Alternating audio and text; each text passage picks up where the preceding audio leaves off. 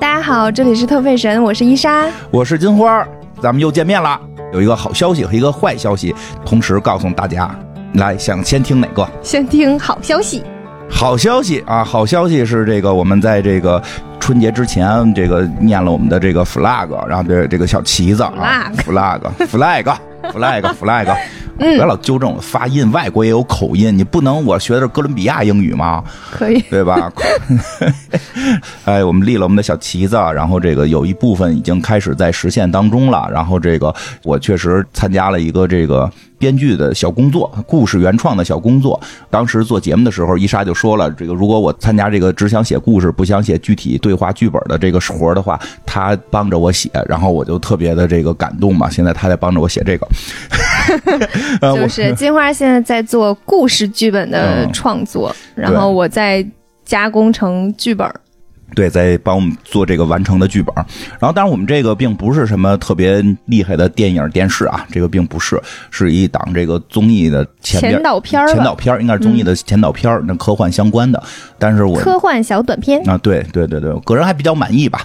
等到正式的这个小片出来之后，这个综艺上的时候，我们肯定也会在，我会在我的所有的渠道告诉大家去看。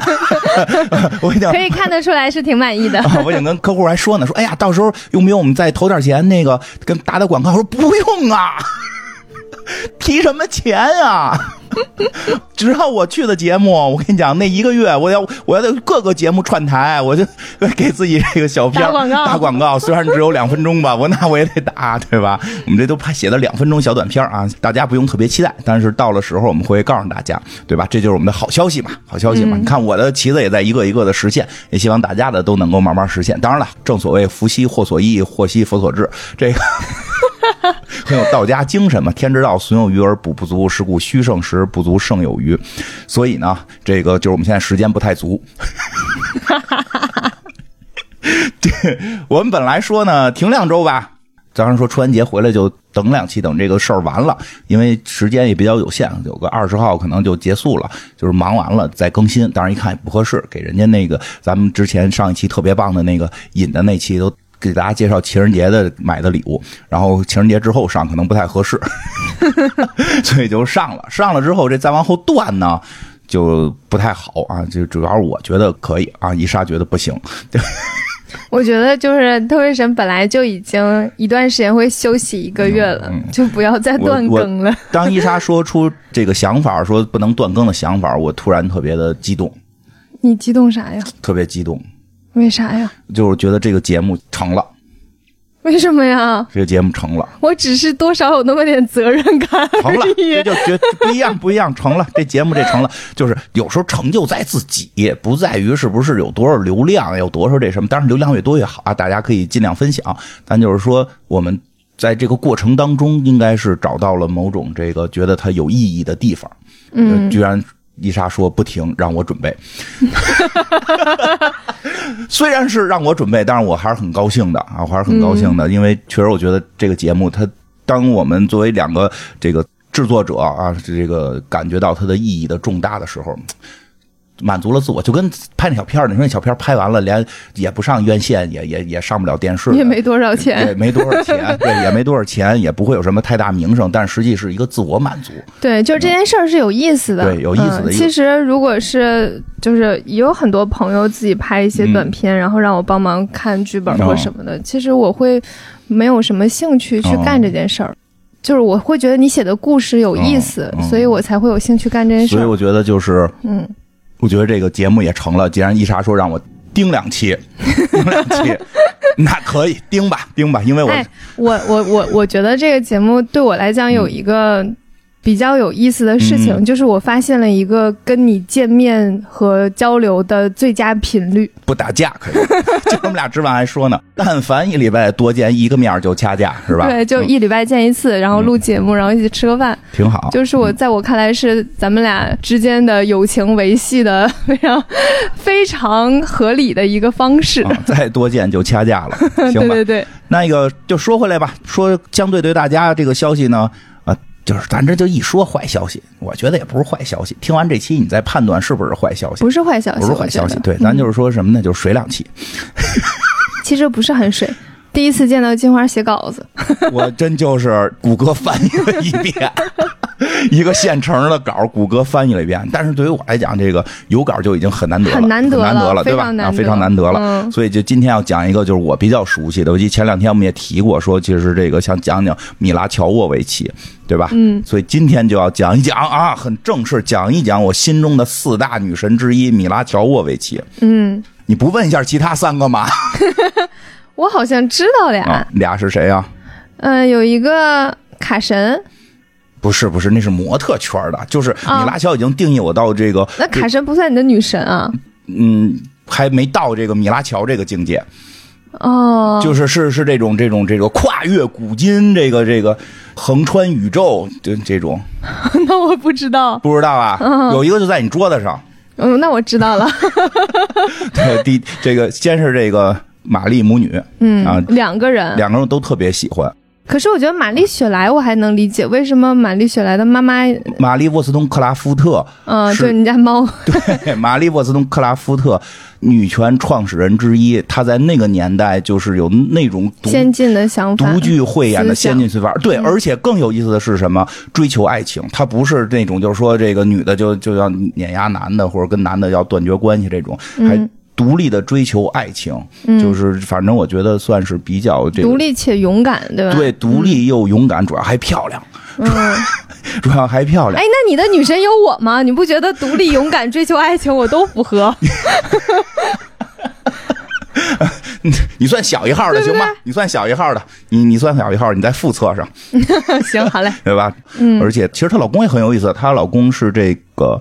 呃，算是怎么说资本主义掘墓人，嗯，就是在资本主义那个时期已经看到了资本主义的问题，甚至有一些社会主义的启蒙思想。后来马克思、恩格斯在讨论谁是社会主义的，在他们之前的这种前沿思想的这个引导者时候，还提到过他这个玛丽的这个老公，但是说他应该还没有到社会主义的这个境界，但是已经是有一些前面的思考，前面的思考了。然后是就是就是像对对对，他们有一些思考是以他做基础的，对对是他。已经开始有这些思考了，还是比较厉害的啊！当然，后来他跟这个这个玛丽俩人打成一锅粥，也比较有意思，特别狗血的剧。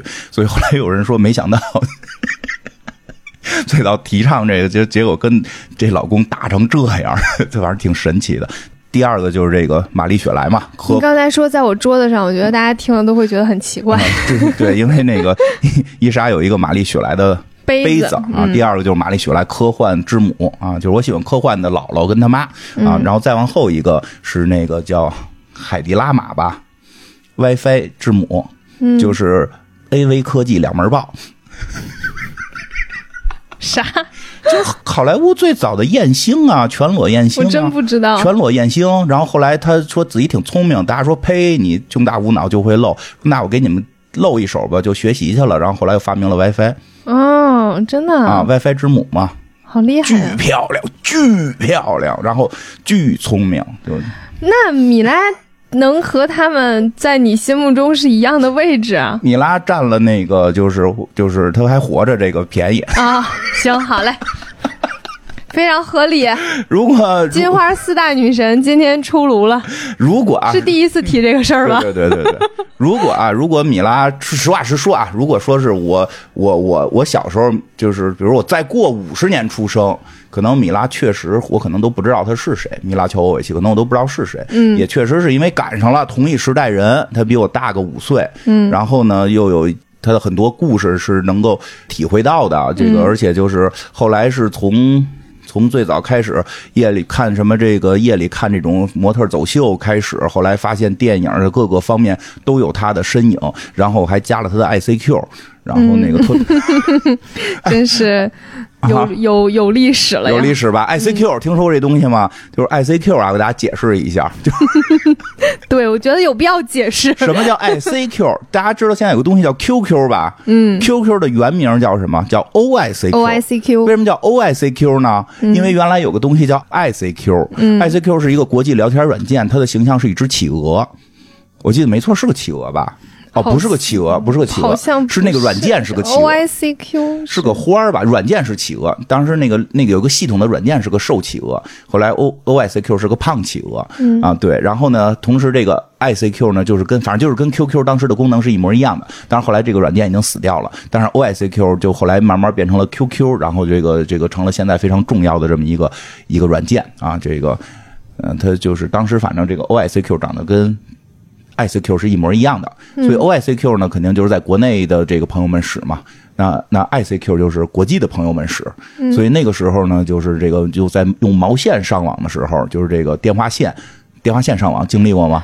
呃，就是一个要有一个猫拨号。对，拨号嘚嘚嘚嘚对滴滴滴滴滴，当当当，嗯，我也是八零后，对，就这样能上线，能 能上，这样才能上网。但那个年代就有 ICQ，都下了 ICQ、MSN、OICQ 都下了，然后特别喜欢米拉乔。那会儿小也不懂，就是就是那会儿也特简单，因为 ICQ 不是有号就号，它有名字，你可以搜嘛，就搜米拉乔沃维奇。那会儿也是这个互联网初期，大家上网还都起自己的名儿呢。嗯，就是你住在哪儿就填哪儿啊，就填哪儿，不会填什么冰岛啊，什么安道尔啊。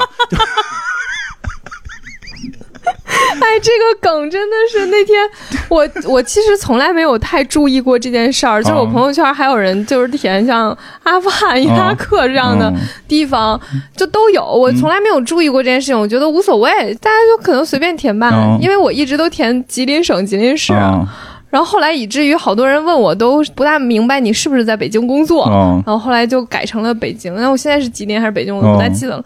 我就觉得这件事儿没什么。但那天说就是冬奥，然对，冬奥，冰岛得奖了，说你们怎么不出来祝贺？你们不都住在冰岛我吗？当时觉得好搞笑。对吧？那那会儿都是你住哪儿就写哪儿，叫什么名儿就写什么名儿，就是网络初期嘛，网络初期嘛，你就一搜米拉乔沃维奇的英文，嗯就能搜出来，照片也是他。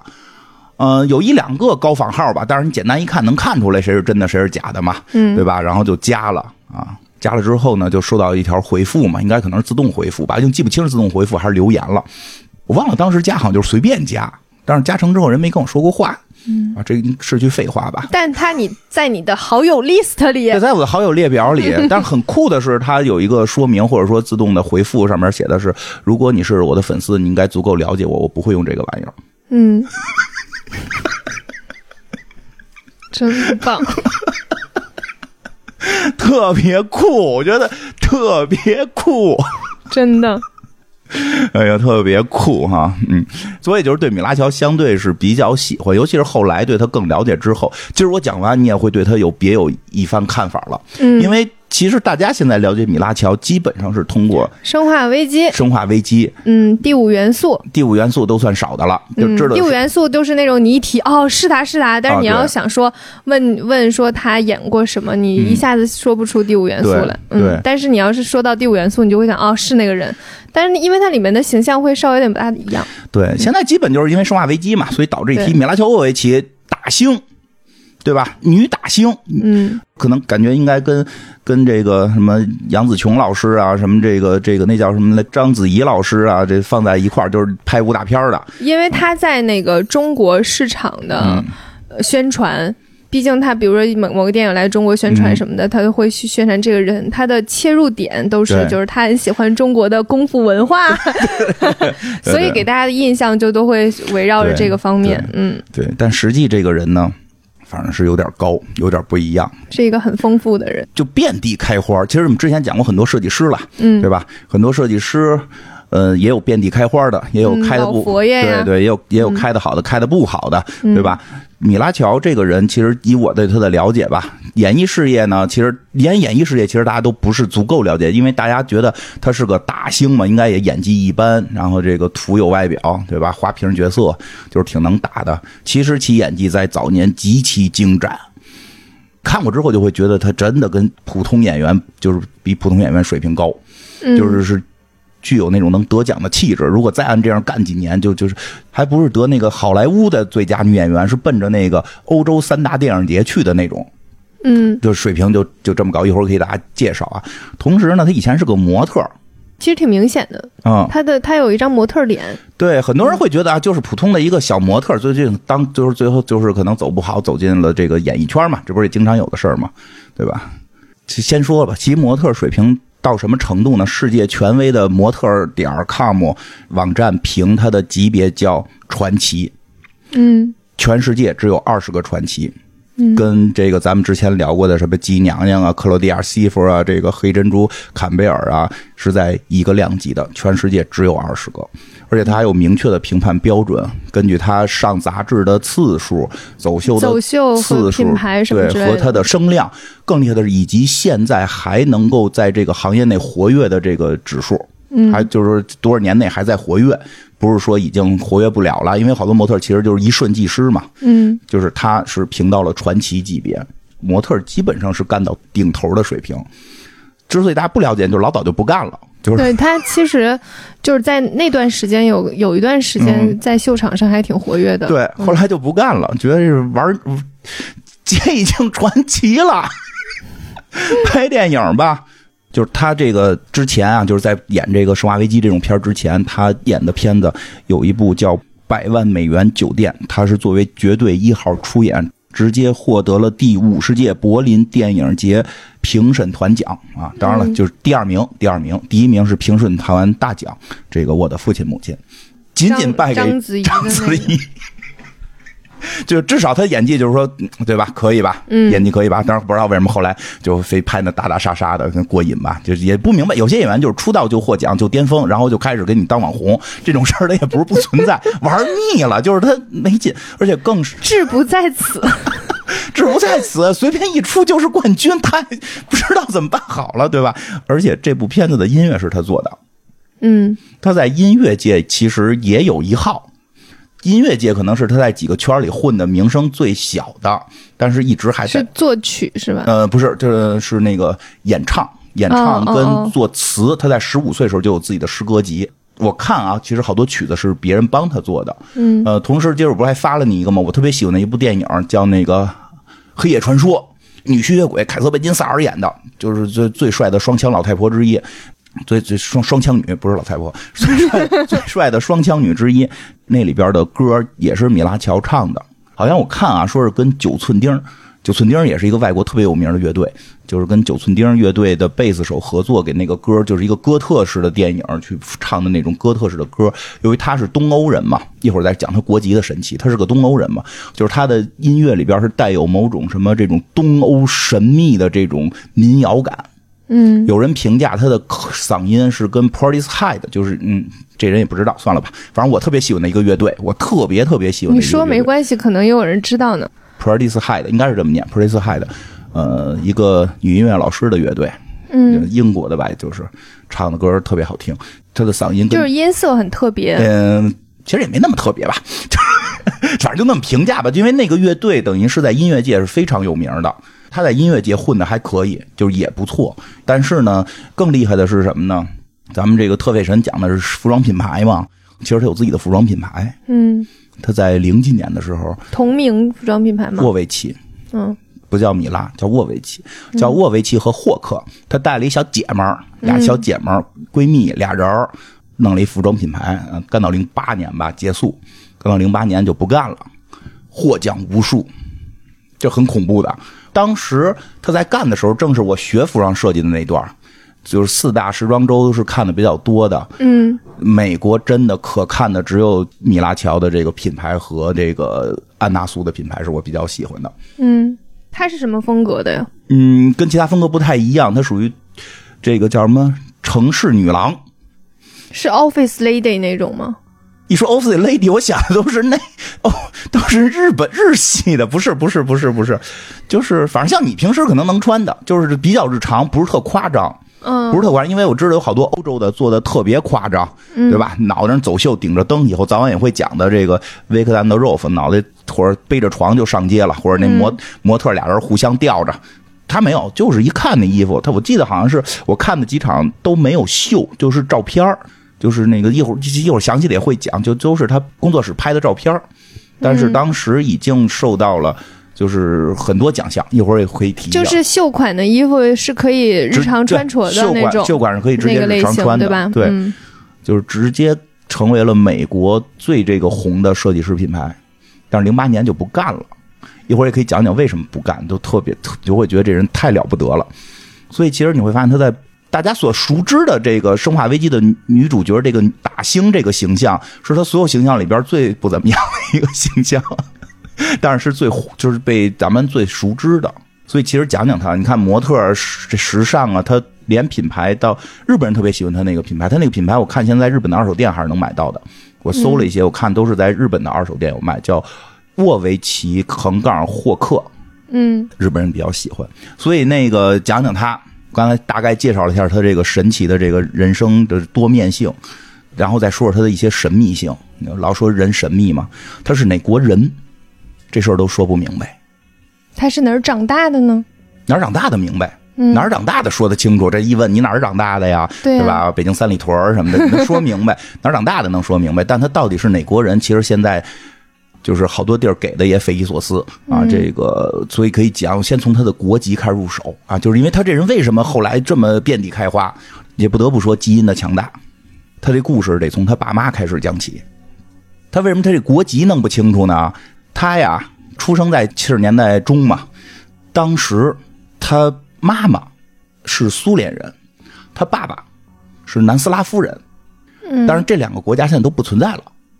所以他的国籍现在不好定。你看现在谁的国籍，活着的人啊，现在谁国籍都不写自己国籍是苏联或者南斯拉夫都没有了，他都是按现在有你的国籍来算。他在十八九岁的时候拿到的美国国籍，所以他现在肯定算国籍是美国人，对吧？但是你说他他这个就是原来的这个民族成分就比较复杂了。这个怎么回事呢？得给大家说说。这个首先啊，先说一下一般说法，最常规说法说的是俄罗斯人，嗯，有道理。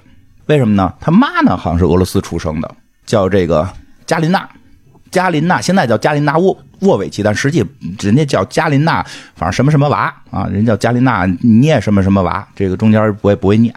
他妈好像不是俄罗斯生，他妈算俄罗斯人，但他妈是在乌克兰长大的，嗯，所以他现在有时候还给他扣一个，说他是乌克兰人。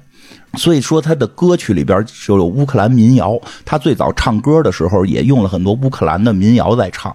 但是呢，一般现在不说他爸爸那边的国籍了。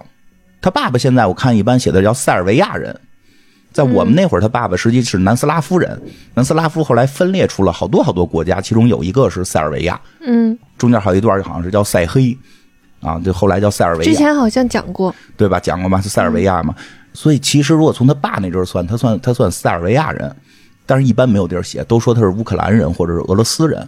他这个到底怎么回事呢？给大家讲一讲。我先说这苏联怎么回事啊？这就然后说到这想起来，苏联它是一个国家吗？你知道吗？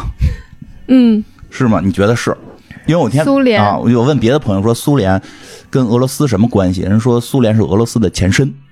俄罗斯和好多国家之前叫苏联，对，嗯，这是我的，对，你说这就对了，对，你说这个对，苏联它始终它都不是一个简单可以称之为一个国家，它是一个国家的联合体，嗯，乌克兰是作为苏联的最早创始国之一，明白吧？并不是原来有一个苏联，然后乌克兰是它的一个省，不是这个关系，乌克兰一直有一个乌克兰什么苏维埃乌克兰共和国存在。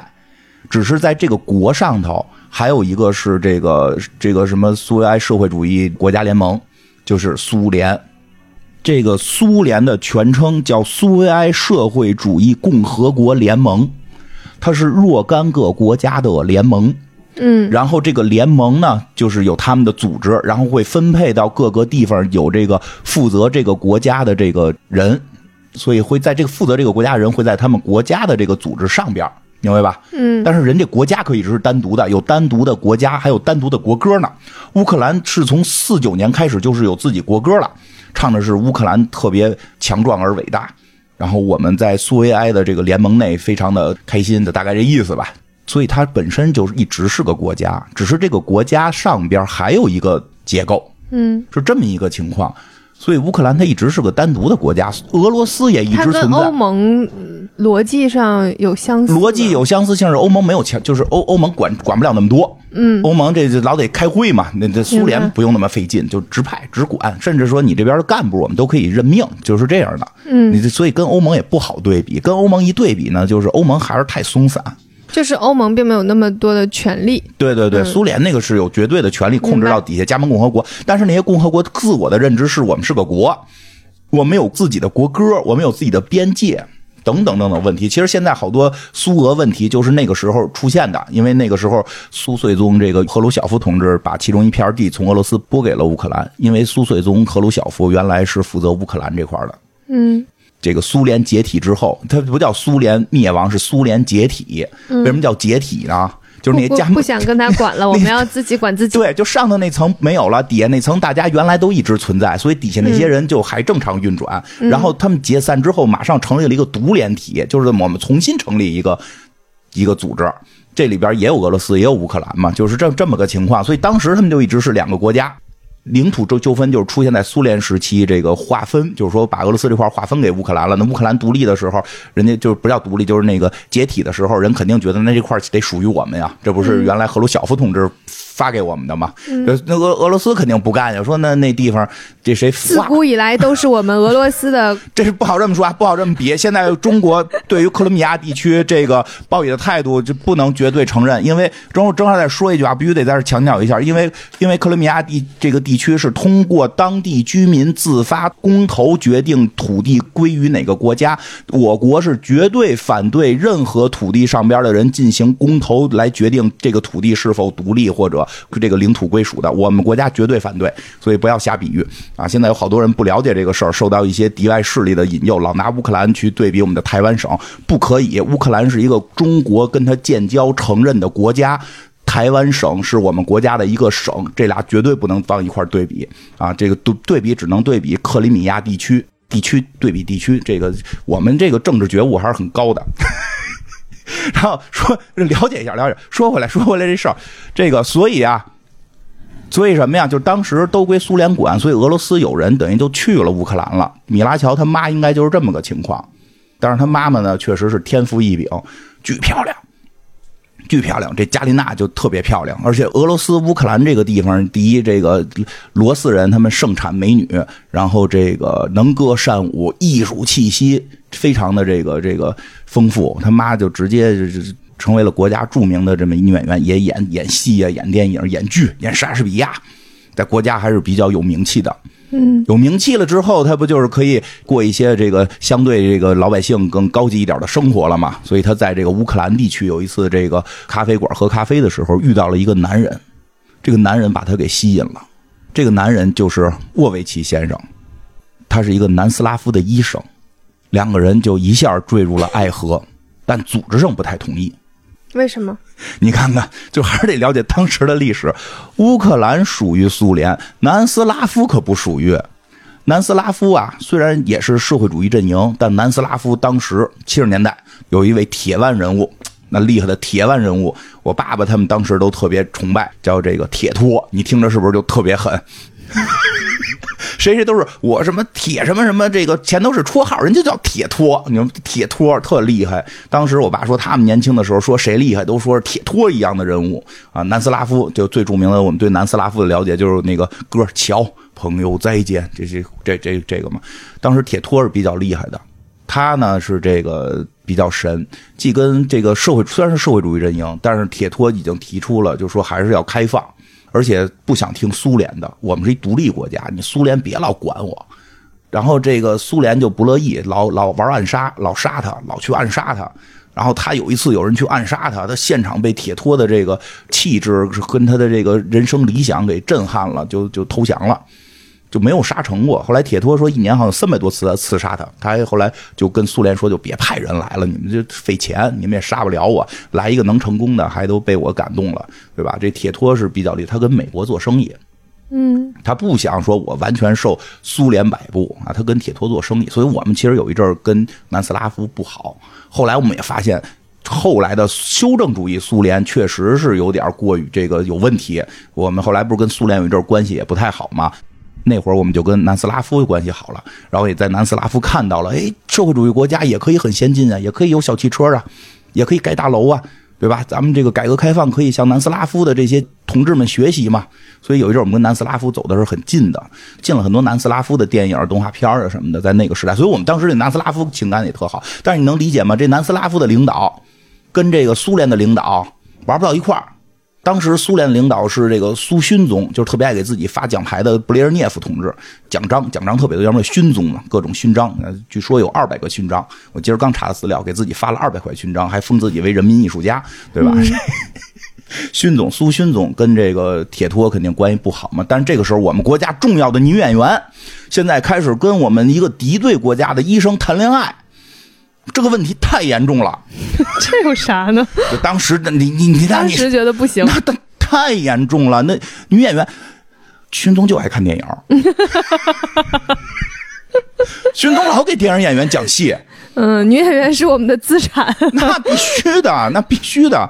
你知道白俄罗斯后几年，后来啊，后来就前些年吧，啊，前十几二十年，白俄罗斯已经宣布，他们国家女性是他们国家战略资源了，因为他们国家女的太漂亮了，就。不许随便涉外婚姻。我们国家这个美女基因要保留，当然是白俄罗斯啊，但是他们都都是挨着的嘛。这个思维当然有有有因。就我们国家女演员怎么能跟一个这个南斯拉夫铁托管着吗？你 铁铁托跟美国走得近，管着吗？你可可严重了这问题。关键他们之间有没有发生过什么？就只是。谈恋爱，政治层面不和而已嘛。对啊，都搞暗杀了，天天暗。铁托说，天天的苏联派人暗杀他呀，对吧？反正就是就是有矛盾，反反正他就是出现了被国家给关照这这个婚姻了。嗯，但是他们两个为了爱情啊，实在是，哎呀，这故事真他妈是就是这会儿听着啊，为了爱情啊，突破了这个防线，最终还是走到了一起。我猜测啊，我猜测应该是暂时。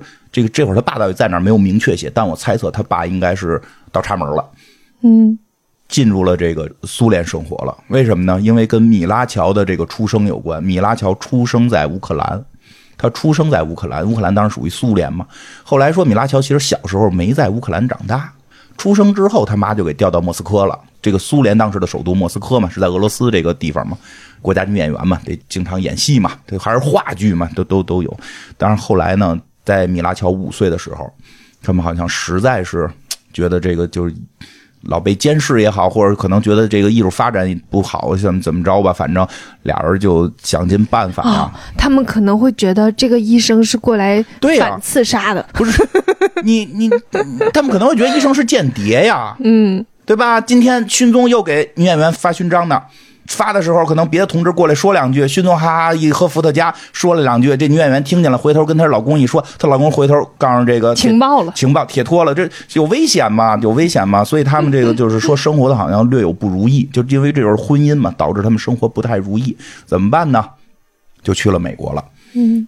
为什么能去？我估计是是跟他爸爸沃维奇先生这个南斯拉夫跟美国关系好这件事儿有关。当时铁托是很厉害，在苏联跟美国之间游走啊，然后结果把这个南斯拉夫的军事跟经济都推到了世界强国的行列。但是后来铁托同志一去世，南斯拉夫这个民族问题爆发，结果分裂成无数小国。现在这个你知道南斯拉夫这个一解体，你知道给中国带来什么这个负面吗？嗯，足球队下降了特别多名。别那么烦人！不是因为主要南斯拉夫原来是一个世界足球特别强的强国，嗯，它解体之后出现的什么塞尔维亚呀、什么波黑呀，还有什么什么这亚那亚，都还挺强的，都是强国，就一下它不一下在强国那里边出来好几个，就就就就挺挺严重的。有时候世界杯南斯拉夫的那个现在就是原来是南斯拉夫，现在是这个各个独立国家，可能两三个队能一下进世界杯。你就当时南斯拉夫很强的踢踢足球，对这国家特熟，然后这个他们俩就。想尽办法啊，移民到了美国。更有意思的事情就发生了。本来以为美好的生活就此开始，看到了光明，看到了灯塔。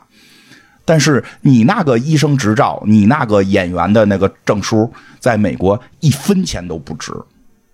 两个人，一个做厨子，一个做保洁，在大导演家打工。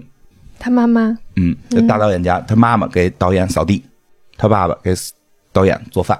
嗯。本来在本国都是这个精英，为了爱情冲破牢笼，逃到了美国，结果只能从这个底层做起了。多好呀！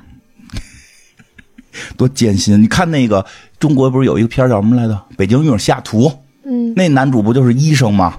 结果最后只能给帮人伺候月子。没有，他是司机。那不是也是伺候月子的司机吗？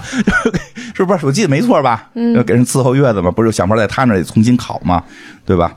这个导演呢，倒挺有名的，叫这个布莱恩德·帕尔玛，拍过什么呢？《碟中谍》《八面煞星》名导，所以他妈其实啊有点意思。当保洁呢，也是有一定目的性的。黑色大丽花啊，对，还有黑色大丽花这种，就是名导。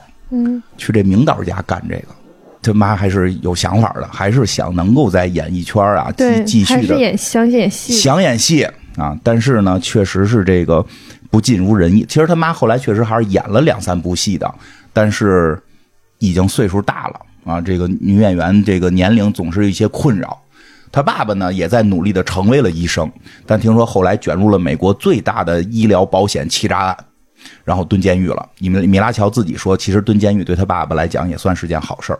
为什么呢？因为为了爱情冲破牢笼，走向灯塔国之后，他爸爸马上就变心了。就是这事儿，就是那会儿为了爱情，感觉在在冲破，就到那儿，他爸就开始跟别的姑娘好了。他们他们他爸他妈到美国一年就离婚了。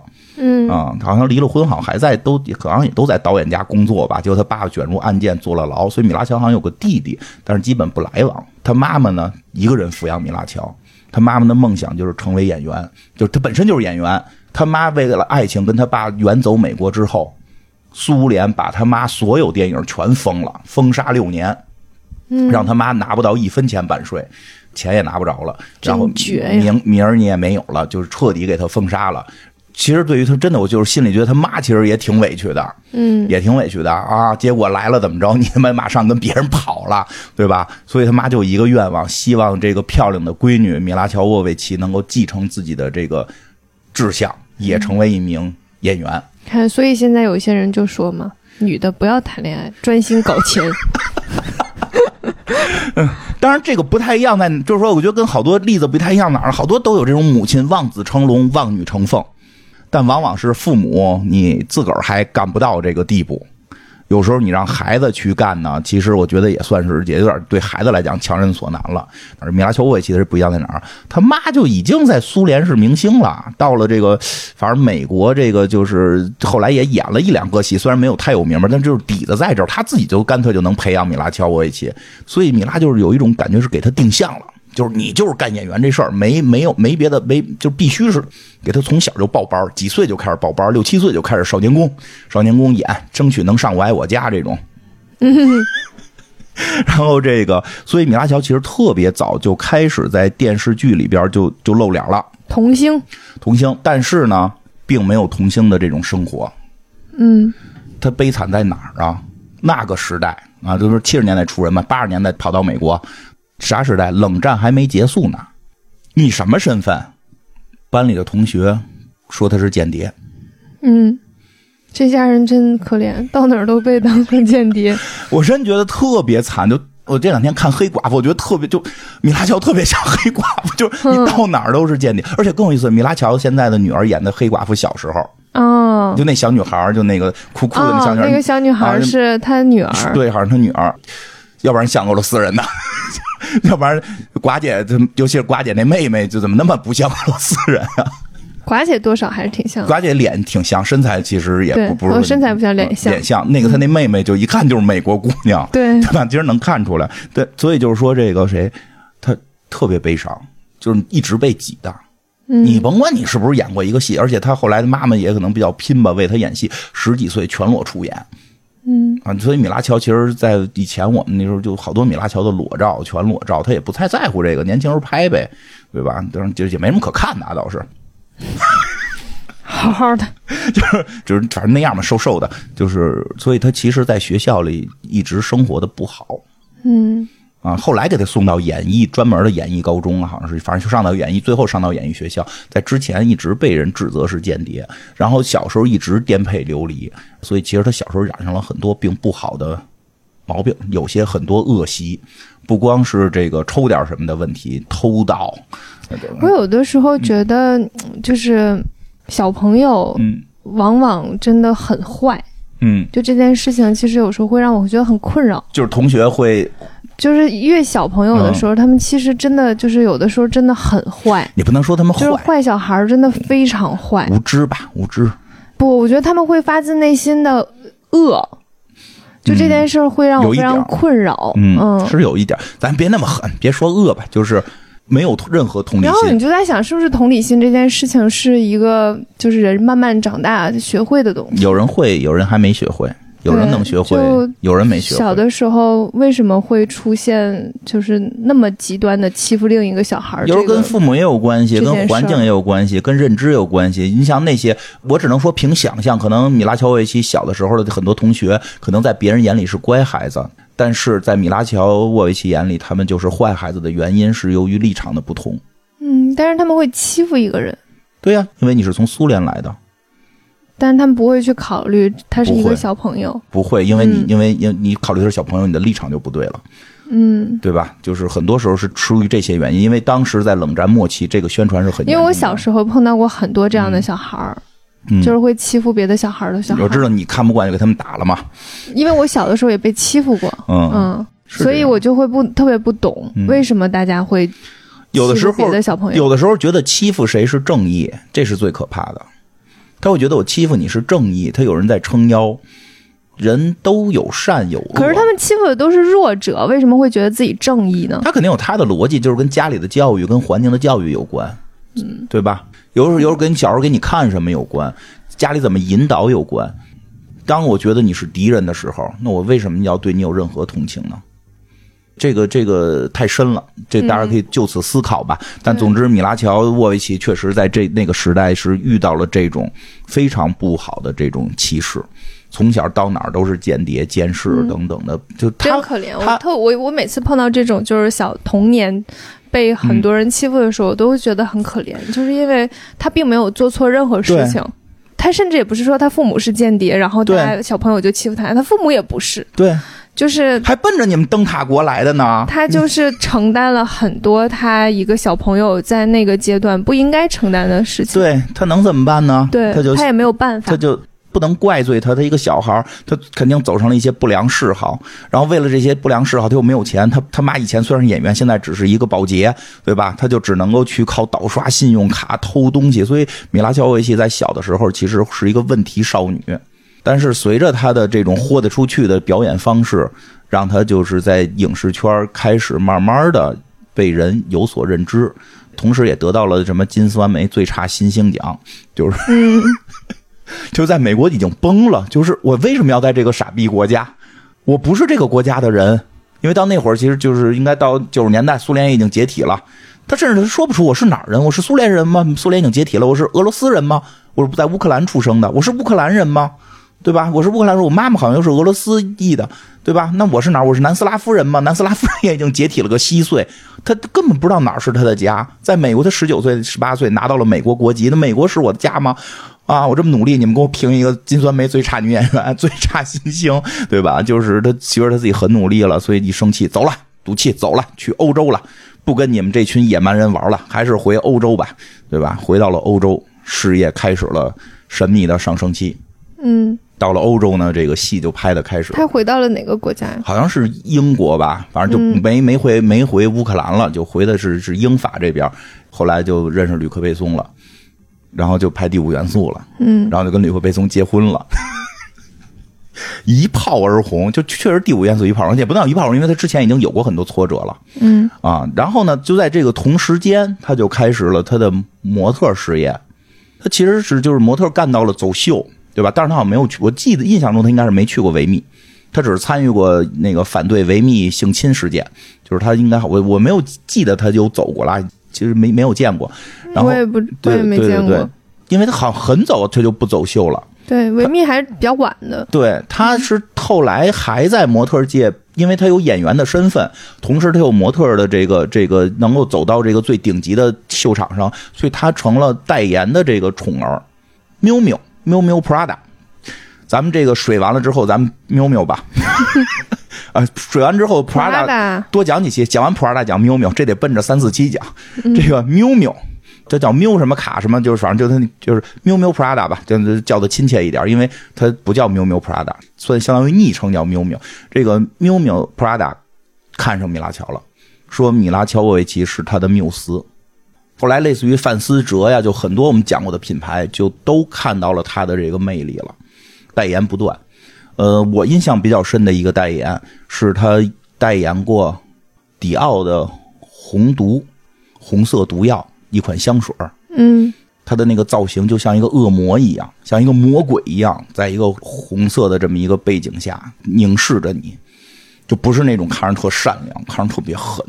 嗯，然后凝视着你，然后那个毒那个毒药了，那个香水叫毒药，红毒，红色的，啊，特别反正挺有名的这个香水，这个我觉得他在他的这些代言作品里边最出彩的，这个能到给迪奥的香水代言，基本就是当时的这个顶尖的水平了，嗯，所以后来模特界玩玩就不玩了，没劲了，姐怎么一干就第一呢？就不明白。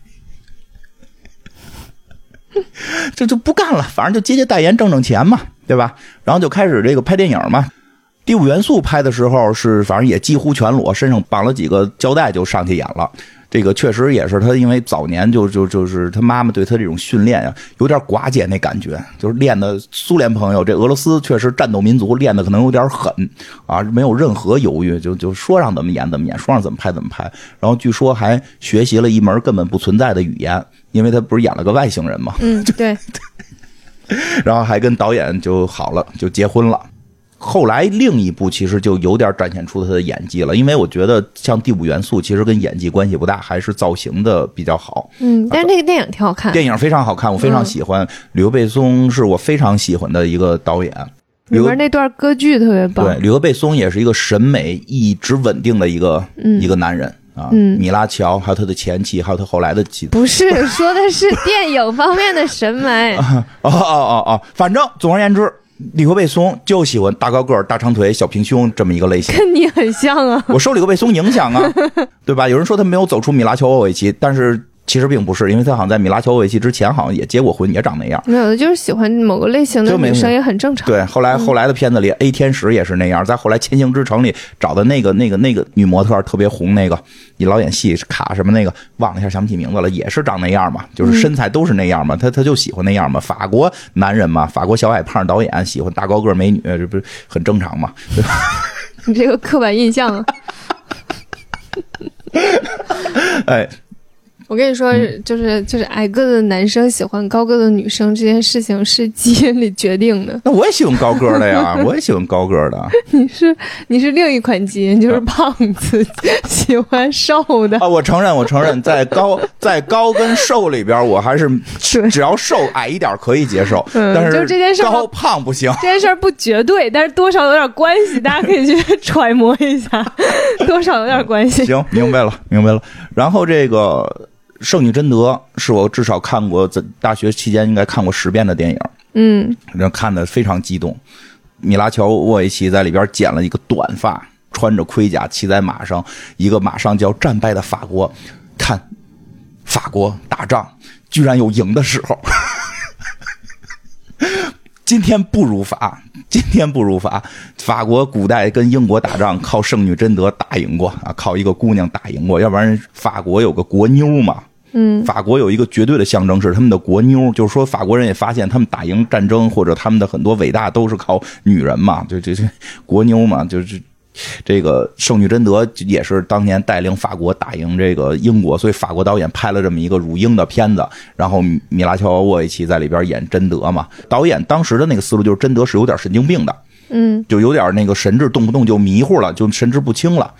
其实那会儿就多少有点这个他的演技露出来了，他是能演很复杂情绪的人，然后呢也特别能煽动情绪。当这个有一场戏，这英国人就在。阵前，法国人已经节节败退，根本打不赢了，因为法国人就一直没打赢过。然后这时候，这个姑娘站出来，对底下所有人说：“就是所有爱我的人，跟我走，follow me。”哎，我我觉得特别感人。嗯，就是那会儿他们都说得看华莱士的 freedom，我说我看没劲，freedom 不了，我我要那个那个 love me，follow me，就我要跟着我要跟着我的贞德走，对吧？就是那会儿都看那个勇敢的心嘛，就是我我更喜欢看圣女贞德。里边演的情绪特别的饱满，特别的棒。后来离了，后来跟导演离了。我能 get 到勇敢的心。嗯，你可能就 get 不到我们这帮傻猫，这 傻傻帽男的带这么一位美女高喊着爱我就跟我走去打英国人的那种，我能 get 自由。嗯，我们会觉得啥自不自由啊？换个人统治我吗？城头更换大王旗。改朝易姓，还不如跟着美女是吧？对，改朝改朝易姓，肉食者谋之嘛。我这个跟着女神啊，行，对吧？这个后来米拉乔沃维奇跟吕克贝松也离婚了之后，就演了这么，就是又去演了另一部电影，就刚才说到的《百万美元酒店》，他在里边演一个演一个妓女。这个妓女呢，白天呢学习，白天就泡书店，拿本书学看字儿，然后看着那些世界上最美丽、最精华的那些人类的智慧的结晶。晚上用身体满足的大楼里这些最底层的人民的快乐。他是这么表达的吗？他就这么演的。这个这个角色就是这个角色就是这样。他并他并没有那么高的那个想法啊，因为他好像演那个人多少有点神志不清，就不是一个脑子太正常的一个人。他就是喜欢看书，但这是我刚才说那个对他的评价是是是影评人说的。嗯，那个 这部戏，这部戏的表演确实，你就从能从这部就演，你想这么复杂一个角色。这个角色实际就相当于复杂的角色了，跟那个第五元素、跟生化危机那个角色，明显这个人的复杂程度要大得多。嗯，要去演他的难度系数也是要大得多的，对吧？这个如果以后表演有所谓的这个评分，什么多少多少 A B 转身多少度什么这个，这个这就是属于那个演员请就位里面给你一个 能够考验演技的角色。对，考验演技的角色，对吧？就是你既读了这么多书，晚上你还要去出卖你的身体，然后你本身可能神志还有点不清，因为它里边。还有一些牵扯到一些谋杀案什么的，他不是光演这么一个状态，他是一号女主角，还要跟着这个整个剧情那边的各种事件去走，所以这个表演非常出色。这个片子也得到了刚才说到了这个第五十届柏林电影节的这个评审团奖，惜败给这个这个我的父亲母亲，败给张艺谋也不丢脸。你看看我们冬奥会现在这开幕式多壮观，对吧？张艺谋也是审美在线的导演，对啊，你败给张艺谋不丢脸，所以这水平就是说仅次于张艺谋这这这电影的水平了。嗯。更关键一点，这个片子的作曲、这个唱歌什么的，就是音乐，他有有所参与。从此，他又开启了他音乐这扇门，得到很多业界的认可。他不像某些男明星，完全是拿演戏的钱养乐队，对吧？这个，比如基努里维斯同志，对吧？这个不知道为什么这就有一个音乐的梦想，有一个音乐的梦想，对，有一个音乐梦想。我突然想到，说点这得罪人的话，我有朋友家里边是搞影视的，嗯。他跟我说的啊，说中国影视人的梦，好多人的梦想是当厨子，就是就开饭馆不叫当厨子吧，开饭馆就是他们觉得有一饭馆是特别牛逼的一个事儿。为啥呀？不知道。然后，但是你细品，你细品，大家好像都。开个都会有个饭馆吧？嗯，你说他是挣钱吧，你也能理解。但是挣钱应该不止饭馆，饭馆还是个琴行呢，就是这个比较累的一个行当。你应该是各个行当，你可能就是说有这些人是开饭馆，有那些人可能是做做做别的，有些人做。但是你会发现开饭馆比例确实有点大。是不是开饭就是在生意这个角度，这个比较简单呀？其实那是最难的开饭馆。不是，就是比如说你要是去搞房地产，一定是比较复杂，或者是。就是很多都比开饭馆容易，是吗？而轻松至少开饭馆是比较复杂的，就有这个梦想，有希望有一个自己的店。真的吗？有那就但是都会选择去开餐厅。对对对对对，你比如说咖啡馆不行，也这都算一类吧，算一类。但是没有人说我想弄一个游戏公司。哦，我懂你的意思啊。其次是服装，是是不是因为中国人民以食为天？可能 弄服装的其实好理解，就是说这个明星弄服装好像就还好吧，能自个儿能穿上代言嘛，对吧？就是这个饭馆比例偏高。你说做游戏的就少嘛，玩乐队的也不多。你没发现中国，对吧？个别有个别的张曼玉，对，有对有张曼玉，我还听过张曼玉的现场，听说不太好听是吧？对对，说有个别的嘛，有有个别的，所以说。出现一两个这个大家都不理解，他一明星为什么要去跳街舞，对吧？你就不理解，对吧？明星了怎么还要搞女团？明星了怎么还要玩说唱什么的，对吧？这就这有梦想嘛。但是干饭馆特别多，而且大家好接受嘛，对吧？这个每个人当了明星都有别的梦想。基努里维斯就非想唱歌，唱的也不怎么样，但是米拉乔就是唱的不错，嗯，非常多的大牌愿意跟他合作。他还发行过专辑，这倒正常。他想发专辑很容易了，但是比较有意思。后来他不发了，但并不是没歌了。他的歌在他的官方网站有下载，上面写着全部免费，就是全都免费，随便下，随便二创，开放所有的版权，就是唯一不开放的版权是你不许卖。嗯，就你不许把我歌卖了，你说是你的，这个不可以。但是如果大家想拿它去听，拿它去改，拿它去唱，都是随便的，回馈给人民啊。这个你看，确实是像在就是唱他的歌不不需要有版权，或者是影视作品就使用呢？你你呃，就是影视作品用层面可能会有点争议吧？那个算不算就是这个商业使用了？但就是说你唱你改，这都没问题。挺神奇，大家如果能找到官网，能看到有音乐的下载，可以去听一听。他的嗓音还是确实有一种东欧神秘的歌谣的这种色彩。嗯，我听着会稍微觉得，嗯，反正是在这几个行里干的，我不太喜欢的。嗯，你发我的那个我也听了，就是一一般。嗯，我会觉得很像电影配乐啊，那本身就是个电影嗯，就是他每他他的那个声音。不是那种单独能欣赏，那感觉上是有画面会比较好一点的。对，嗯，对。最后咱们最最后说到最后关键就是他这服装这个事儿了。嗯，这是没想到的，就是这孩子这么能玩，又唱歌，又演电影，又当模特，又又代言。但是其实这些都比较偏向于一个领域。嗯，对。但是就是后边就开始要玩设计了。嗯，他是在二零零三年跟他的朋友推出了这个。乔沃维奇霍克这个品牌，他这个比较有意思的是什么呢？都是自己做的。其实你一般想就是明星，零三年他已经是个明星了。嗯，其实按道理说，他要想弄个品牌，应该就是直接外包，挂个名就行了，挂个名就行了。嗯，他非说自己是个艺术家，就跟小姐们说弄那缝纫机跟家自己缝。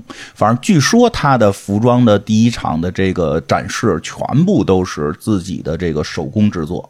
嗯，而且他提出了一个理念，就说的我这个理念，我这个衣服，当然这个理念我觉得略微的有点这个，有点饱汉子不知道饿汉子饥，站着说话不腰疼啊。理念本身没毛病，就听后头行为比较逗。理念说的什么呢？就是说这个女性应该坚强，她做的这个衣服是要体现这个理念嘛。而且觉得衣服不应该只做给这种瘦的人穿，或者说模特穿什么的，应该做给更多的广大群众穿。听着特别有这个，确实是在咱们这个社会主义国家长大的这个认知哈，就是希望各个年龄层的人都可以穿他的衣服，不要觉得岁数大了你就不是都市丽人了，你就不是城市女孩了，你也可以是。嗯，所以他们用他妈妈来做模特。他略微这点就有点气人了，他妈就真的老漂亮了。虽然岁数大了，一看也老漂亮了，身材保养的也非常好。就你拿我妈当 当模特，的可能是那衣服真的就不适合我妈妈穿，对吧？就是反正稍微有点吧，他这个都都已经这样了，人家就说不了什么了。反正就是他用他妈妈，但是他有这个理念，他有这个想法，他用他的母亲做这个服装的打版的这个。这个原型来去设计他的这个衣服，然后非常的成功，而且呢，他开始不是他很多事儿后来就开始跟电影有关嘛，比如《生化危机》里的衣服就是他自己设计的，然后自己穿出去。《生化危机》里面没啥衣服呀。那不就是他游戏里的那个衣服？不是，那些衣服都不是游戏里的。不是吗？不是，生化危机黑黑不拉几的那个。他开始不是有，不是吗？他前几集还不穿那样的，后来穿的是那个。那为什么我印象中全是那个？就是因为后几集，后几集都是那个跟黑寡妇的一身紧身衣打仗去，跟游戏里一样啊。前几年不是，前几年有那小红裙子、小短裤什么的，就就是有正经的衣服，特别好看，就不不是那个后来那打仗衣，不是作战衣，就好的。日常衣，日常，尤其是前一二集的时候比较多呢。给《生化危机》里自己这个角色设计的一个衣服，当然跟他那个最终卖的还是不一样，因为毕竟那是电影戏服嘛。当然他就是用那个改嘛，就是等于一个设计风格，一一个设计款型，这个给做最后做成两种不一样的版，非常成功啊，非常成功，卖的也非常好。然后他的这个服装系列第一年一经推出，得到了全世界的这个时尚杂志的这个认可。其实。不常见，因为欧美咱们之前我觉得特别好，咱们之前节目讲什么温图尔什么的就讲的特别好，因为要不然的话听到这儿大家会觉得，哎呦他是明星，他一出品牌不得这些杂志都得支持吗？不是，杂志都温图尔那样的都叼着呢，给你这面不骂你就不错。但是得到了非常多杂志的认可，包括 Vogue 杂志的认可，还给他评为了就是当年的最佳新星，这个是服装设计师的最佳新星等等的。他没有自己的专卖店，他全世界五十多个买手店进他的衣服。在全世界进行这个售卖，说好像最后干到了一年二点多亿美元的销售量，可以吧？嗯，这个就是纯自个儿俩姑娘小作坊里干出来，当然他已经是明星了啊。这个，但是你会发现，虽然有这些事儿，但是他并没有大量的通过明星去玩命宣传他的衣服，嗯，是基本没有什么人知道。对，没有高调到到哪个一上通告就说，哎，你看今天我穿这个衣服就是我自己设计的品牌，对吧？没有这样。他对于品牌这个事儿其实是比较低调的，因为他我觉得啊，他是觉得我做这个东西，第一好玩儿，第二这个东西如果被大家喜欢，不是因为我是明星，而是因为这个东西真的适合你们。就是是这么有多少有这么个理念，对吧？当然了，他也不是一点没有啊。比如他确实也给电影里边也穿了，但是我要不说，其实你也不知道那衣服是米拉乔自己做的，嗯，对吧？所以其实这方面他比较低调。但是即使在这种情况下，获得了全世界的认可，这么大的销售量，后来这个为啥不干了？干到零八年，我特年特惊讶。每年我纽约时装周这个我就看，就是后来也不上学了，就看的少了，就只剩下看米拉乔、沃伊奇跟这个。安纳苏的了，就突然发现这牌子没了，他今年怎么没更新啊？对吧？他今年怎么没有新的这个秀了？他当然也不是，就是那个照片什么的发布新发布系列没有了，不存在了，特惊讶嘛。当然前几天我查资料才知道有介绍当时他们关闭这个品牌的原因，嗯，说量太大了，量太大之后就出现了一个问题，就是你得给他们算邮费，就是你要变成一个公司了。原先是两个女孩的一个作坊工作室。对，他说我是个艺术家，我不是个商人。其实你会发现，他只要不去做专卖店的这个逻辑，基本上就是他没有在思考经营的问题。对，嗯。但是他这个卖的太好了，所有人都开始给他跟他加货嘛。他说我突然发现我的工作从开始怎么设计一件衣服，怎么把它做出来好看，开始怎么卖。嗯，呃，对，他说还都不是怎么卖，就是经营，其实是因为卖都。特别顺利就卖出去了，而是变成了我要每天计算这个运费的成本和怎么报税，就就是怎么算税，因为美国税特麻烦嘛，怎么算税就是经营嘛，就对，就变成了一个公司了，就是我的爱好没了，我的爱好是做衣服，而不是运营一个公司。嗯，他说到时候了，该关了。我特别理解，他们老有人问我说：“你播客怎么弄一公司啊？”我说：“我现在我所有的工作就是。”看片儿，然后查资料，然后打游戏，看服装，这是我的工作。嗯，我也能理解。我不想让我的工作变成每天打开 Excel 开始算表。我跟你说，我也能理解，因为那天那个阿优他们不是也在做一个电台吗？然后就问了我很多电台的那个运营的问题，我说我都不知道。他问我那个。那个小宇宙那边怎么运营？我说我不知道。嗯，他说 那那你让他问我来吧，你别给你跟我说了，我说让他去找老袁看那个芝芝什么的，能不能给他一些老袁芝芝能帮助他？对，给他一些就是经验吧。对对对，我什么都不知道。我说我我是在很长时间之后才知道，原来有人在帮忙删评论。哎呀，我全都不知道。哎呀，行吧。所以这个这个品牌现在消失了。我这这两天才知道，消失的原来是因为这个原因。突然就回想起来，我第一次加他的 ICQ，他说的：“如果你是我的粉丝，你知道我不会用这个东西。”嗯，就那么一种感觉吧，就是他会在这个时候就觉得没劲了，变味儿了。交流不应该是面对面人与人的交流吗？为什么要变成一堆枯燥的文字，对吧？服装设计不应该是我们在美丽在这些不停的做衣服，对，寻找美丽，寻找灵感，而不是算报表，对吧？就是，哎呀，你你说是不是这特别招人喜欢？嗯，哎，当然多少有点嫉妒吧。有时候我说的说，我喜欢米拉乔，已经喜欢到了，我希望我是他，他怎么那么棒？他干的每个行业都可以干到这个行业的出类拔萃的最高水平。我觉得有一个很厉害的点，就是你你干到一定程度之后，能全身而退。对，我觉得这件事儿是很难做到的。他很有意思，就是到这个我马上就要摘到这个行业的星星了，嗯，我就不摘了，我能摘到。你看我能摘到，我不摘了。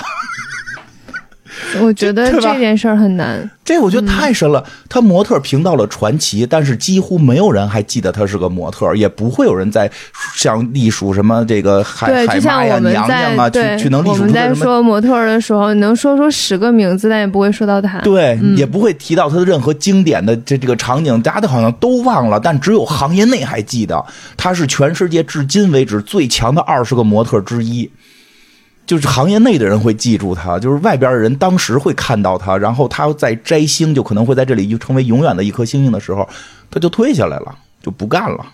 电影也是，可以演到他的电影拿到金狮奖，以他为这个核心表演者拿到柏林金狮奖的时候，他再往下干两年，绝对就是摘三大影后了。嗯，不干了，不不拍这样的了，我他妈要拍打僵尸。他是先拍的还是先跟那导演在一起的？说不好，应该是有拍一块同时吧。他确实有一个爱跟拍片导演好的这么一个毛病。就他是，但是有没有可能是先跟这人在一起，然后但是那个导演其实真的就是挺一般的。说实话啊，《生化危机》这个导演我并不太喜欢。对，就是那个导演很一般，然后但是就是所以，然后他现在要拍一个这个电影，然后他就帮他去拍。有这个可能性吧？是，所以我总结就是他的前边那一段生活，小的时候那种就是这种颠沛流离，被人歧视，认为他是间谍，在苏联可能也是南斯拉夫间谍，去美国是苏联间谍。然后这这个年轻人过了那么多不羁的生活，然后后来他会发现他在每一个行业内，哎，他会不会真的是间谍呀？不是说间谍。都没准儿，都没准儿是吧？反正就是就是这个，在每个行业都是可以到摘星的时候就收手嘛。其实听到这儿可能会开始就会大家不理解，为什么他最终被大家记住的是演《生化危机》这么一个二缺电影，对吧？这个电影虽然后来票房还不错吧，就是爽片儿吧。但 作为一个很垃圾，作为一个《生化危机》迷加米拉乔维奇的忠实粉丝，我极其。看这个片儿痛苦，就一看就困，就就 哦，你是一看就困。我《生化危机》每次看都头疼。反正我就是觉得不 就没有游戏好。我生理头疼，没有游戏好，我不知道为什么。但是它确实积攒，因为它有一集就是他们他跟那个僵尸狗打仗的那个那一集，真的就是我头我偏头痛犯的巨严重。他可能打的时候转的镜头太多了。哦，我真的偏头痛犯了之后，我就就对《生化危机》这个系列我都不是很喜欢。反正总之，《生化危机》这个系列一定是不可能被影史记住，他也永远不会让他得到任何电影跟表演的大奖。你说能不能也是为了爱情呢？对，我就想说这个，不排除他经过了那一切之后，在每个行业都可以摘星之后，他最终突然觉得谈个恋爱吧。对，开始跟一个导演结婚生孩子，这个导演拍的戏。反正不太好看，但是有只要有他演这个戏就会有人看，所以只要由于他的存在，这个导演就居然把这个系列拍了这么多部。所以，所以我觉得啊，就《生化危机》的时候，他已经不是在乎戏不戏的问题了，可能这是感情吧。对，我觉得是有感情的成分了，有支持的吧？支持他需要支持他的爱人。对，嗯，他找到了他的爱人，反正这个坚持的时间长点，现在还没离呢吧？没有，已经有两个孩子了吧？对对对，现在他又像他的妈妈一样，把他的孩子塞入了演艺圈，开始演寡姐，开始演黑寡妇。他的姑娘也挺漂亮，嗯，但是也能看出这基因的强大，从他妈妈到他到他闺女，嗯，这给你恨的？没恨的呀，就这基因确实也嫉妒使人丑陋，你知道吗？他闺女已经没有他好看了，还是他最好看。嗯，他大概这经历讲完了，大家有兴趣能够从日本淘到这个乔沃维奇霍克的牌子啊，这个乔沃维奇霍克就是可以知道，其实就是我们知道的这位《生化危机》的这位女大星设计的，而且就是她亲自设计的，而且确实她是一个才华横溢姑娘，可以说是在她只要喜欢这个行业，她就能在这个行业干到这个名列前茅，嗯，就很厉害。没有注意过，我觉得应该日本有很多那种 vintage 的服装店。嗯，vintage 是啥意思呀？就是中古的服装店应该会有，应该会有，应该会有。我反正我看到网上卖的都是这个，就是大碟打的都是日文的，都是打日文在在卖。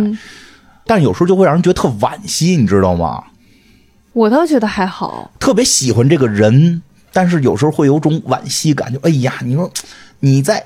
当几年模特，你也走个维密，插个翅膀，让我们看看，让我们看看你在维密上可以放飞自我的那个魅力，对吧？你再好好演两年戏，让我们看看，就是这个这个年年轻的梅尔斯特里普式的表演，不是瞎说的这个比喻啊，就是说这种这么有这种演技、这种这种深邃感的这种，别他的眼睛太迷人了，就真的像感觉里边是这个无底的这个湖水一样，特别神秘。我当然，我承认我一直对斯拉夫这个有一定的这个喜喜爱，可能是。嗯，所以你你喜欢的人，你会希望有更多的人喜欢他？无所谓，嗯，无所谓。但是我希望他有更多的更多的作品，更多的作品，对，没看过没看过瘾啊。嗯，音乐其实也很难找着，就是他的其实就有很多音乐很难找着。我我这方面就还好，嗯我是一个这样的人，嗯就是我觉得他们都应该有自己的人生。啊，这是肯定。对他有自己的人生，他就会有自己的选择，所以我嗯我非常能接受这个人演着演着不演了，息影了，或者是不出专辑，让周杰伦不出专辑了这件事儿，我就会觉得没关系，不，他跟周杰伦那种有种什么不一样啊？周杰伦都就已经是站在到头了。到头了，就是站在塔对尖儿了对，但是仍然现在有很多那个歌迷就在催他出专辑嘛。啊。那种我理解，为什么催啊？这先没得听啊。对，是，先没但我就会觉得没关系。嗯，没关系。对。对我就会觉得大家都有自己的人生，就会都做出自己的选择。啊，催我肯定不会催了，我肯定不会催，就是说嗯感觉嘛，就是他不像周杰伦，我在顶端站了一段，做了很多优秀的作品，可以让我们去回味。这个他每一个都觉得，哎呦呦，马上他还还能再往上窜一下，就就世界顶尖了，不窜了，走，咱换下一个赛道给你看看。当然了，那我觉得挺好的。对，就是作为个人来讲，其实我也特想这样。我只会就是像去世这种，会让我觉得非常惋惜。嗯就是这种自己放弃，我觉得没关系。嗯，就是 就是作为个人，我特别喜欢这种感觉。嗯就是到这儿可摘就不摘了，知道我能做到这样就行了。生命就一次，我要去多体验更多我想去体验的东西。嗯，所以作为个人，我还是特别的但你会觉得。就是你你你会觉得他就是每一个都摘了，再去做别的。就是我觉得有时候摘了你就做不了了，就人会有变化。就比嗯如说最后做衣服这事儿，他往下做了就全是胀了，就全变成他变成一女企业家了。他可以就是只做设计，就像老佛爷那样。呃，不，老佛爷应该是全管，老佛爷他是全管，但是他不亲力亲为。他也不需要亲力亲为，但他需要至少需要审核吧，就是他连那一步都不想干。我特别能理解，就比如说我这播客《黑水公园》现在改一公司，账肯定不用我做，会有个人做账。就是我的情绪其实也会发生改变，就是我可能掌控不了那么多。嗯，就我的工作一定会有一部分是是面对这些事儿，面对这些事儿之后，你的思考方式会发生变化。不是说老佛爷不好，我老佛爷是更强势嘛，对吧？就是米拉乔，就是我不想在这领域干了，我想换一个，就是我米拉乔是我人生多样，我还要体验更多。嗯，就是我也是这种感觉，就是就感觉想多体验体验，挺好的。每段人生一段一段的都有不一样的经历。嗯，我也觉得可能自己受这个影响，我在任何一个行业也永远都干不到特别成功。但是我会很想要体验，嗯，但我觉得我好像没有任何一个领域让我能够感受到，就是我我我在往上走。我觉得我都是平的你工作不一直在往上走吗？你上班这件事儿，啊，上班这件事儿不是我的兴趣所在啊。那这也是个事儿啊。你做节目不是也越来越好吗？对吧？就今年都开始跟我，咱们就开始写剧本了，对吧？你哪知道之后还会发生什么事儿啊？我不知道，就是因为我我那天有一天跟一个朋友聊天聊起，就是我这人有的时候不大相信顺其自然，嗯，因为我人生大部分顺其自然都结果不是很好，哦都是要很努力才会有一个你也别给自己较说好的结果你也。别给自己说的，我得拍拍你的肩，不要给自己给自己树立这种情绪。这样的话，你你有这种情绪，以后很多事儿你会累。那不是情绪，就是我我我，你就这么想是你过往回过头来去看的时候，你会发现大部分都是我非常非常努力，然后才能勉强不错。然后我如果是顺其自然，基本结果都不好。你就想顺其自然，可能就是努力就是顺其自然呢。不是不是，就是很努力，嗯我真的很努力。是吗？那就是明显感觉特别努力对、哦对，啊、我有明显感觉特别努力的时候，我就不干了。所以我遇到就是别人跟我说你顺其自然啊，没准结果就会变好呢，我我我我是不信的。哦，嗯我是觉得顺其自然跟努力不冲突。你比如做节目就是顺其自然，但我也挺努力，就是我情绪不着急。嗯，你多少懂我这意思吗？就是我们最早做节目的时候，我挺努力的，我可没不努力。我觉得你不努力啊，因为我是努力的。我不努力，不是我努力，我努力，但我不较劲。我也不算较劲，但是我就是会，我会会努力，我会认真，我会付出时间精力。对，所以就这么讲，顺其自然应该跟人较劲对比，就是咱们说那个，就是啊，我懂你意思了。做人就是什么尽人事听天命。就这意思，人事儿得进，你不能不能就顺其自然，就是我躺床上顺其自然啊，看明天工银行卡里有没有工资。你不上班他就没工资，不可能天天等着天上掉馅儿饼，必须得去这个努力。就是比如说做节目这件事情，我不觉得我在顺，就是虽然我的态度是。没关系，他好或不好都好，就是感觉上很顺其自然。但是实际上，我都是在很认真的准备每一期节目，然后很认真的思考我做的每一个事情，所以我是付出了很多精力在里面的。然后我通常也会因为这件事情觉得累。就是你这个状态对于我来讲就叫顺其自然哦，我这个状态在我看来，我是在努力。那你就是把努力定的有点高。我理解什么是努力。我理解什么努力？我现在就已经开始每天啊，这个各个广告公司跑啊。您看我们这有一节目，您买不买？就哦，明白吗？然后或者开始开始每天就跟所有各个节目串台，或者跟各个人聊。我看哪有一个什么播客会，我得赶紧你给我弄一报名，我得去啊，我得露个脸刷一下啊。就就就是就是，我就在节目上头，我兴趣点在这儿，就跟之前那个说的似的，就就是也懒得干，但一干上我很快乐，我很快乐。这个这个努力，我觉得是正常努力，比如或者说这个，哎呦，节目这个数据跌了，是不是咱们得追几个热点了啊？可是我觉得我已经很努力了，然后但你 你这个形容好像说我不够努力。你对呀，你不就是认真的把节目做了吗？对呀，我觉得我已经很努力了。这是基础啊，这是基 这是基础啊。因为我有的时候已经觉得累了，就帮我跟你说，我周日写剧本写了一天，我真的会觉得累。干什么不累呢？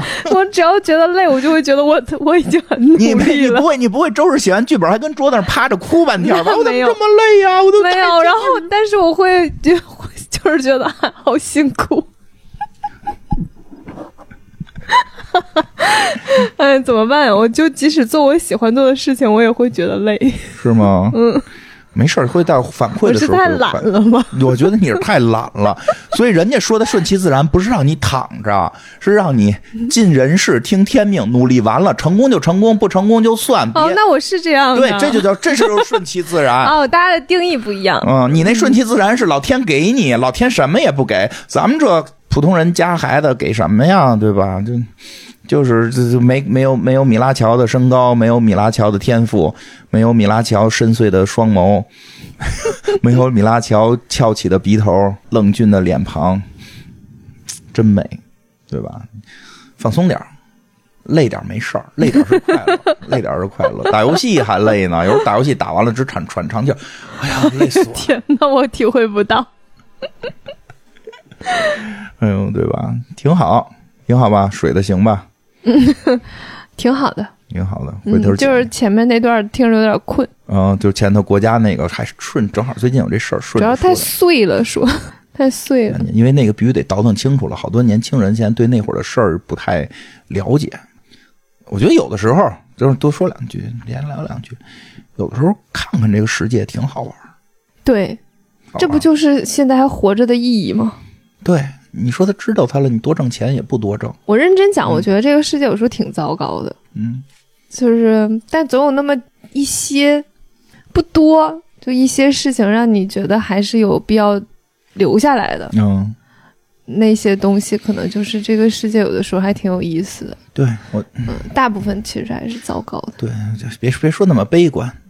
没有，我挺我对我对这个世界是有有热情的。嗯，但是就是很客观的想吧，大部分糟糕，少部分精彩。嗯，但是那些精彩就值得你去扛掉所有的糟糕。哎呀，又开始说的这么忧伤。我意思是说，你甭管糟糕啊还是美好啊，多看看世界，多了解了解，是啊，对吧？冷战是个啥？对吧？苏联是怎么回事？这个世界有很多，并不一定有非得了解这儿，因为我其实是一个，就是给自己定义，我可能就是一个观察者，就是来这个世界的没有什么，没有什么价值，我不觉得我能创造出什么价值，留下什么东西，我可能就是来这个世界看看，知道越多越好玩嘛。对，然后我就会看看，但你说那就是我不感兴趣的部分。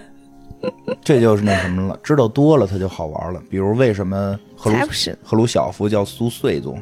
为什么布列日涅夫叫叫苏勋宗？为什么戈尔巴乔夫叫苏宪宗？对吧？